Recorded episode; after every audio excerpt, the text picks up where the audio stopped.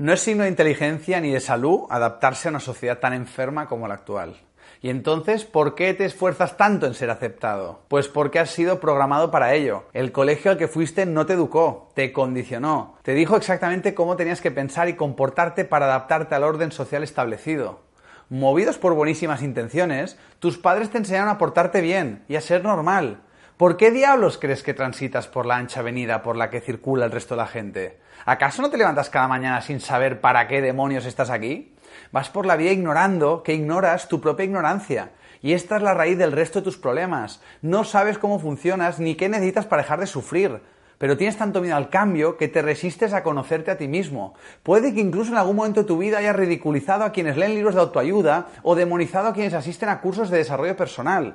El desconocimiento es un déficit de autoconocimiento, que es el proceso que transforma tu ignorancia en sabiduría. Saber quién verdaderamente eres es la experiencia más revolucionaria que existe. Así es como descubres que todo lo que necesitas para ser feliz está dentro de ti, convirtiéndote en tu propio refugio.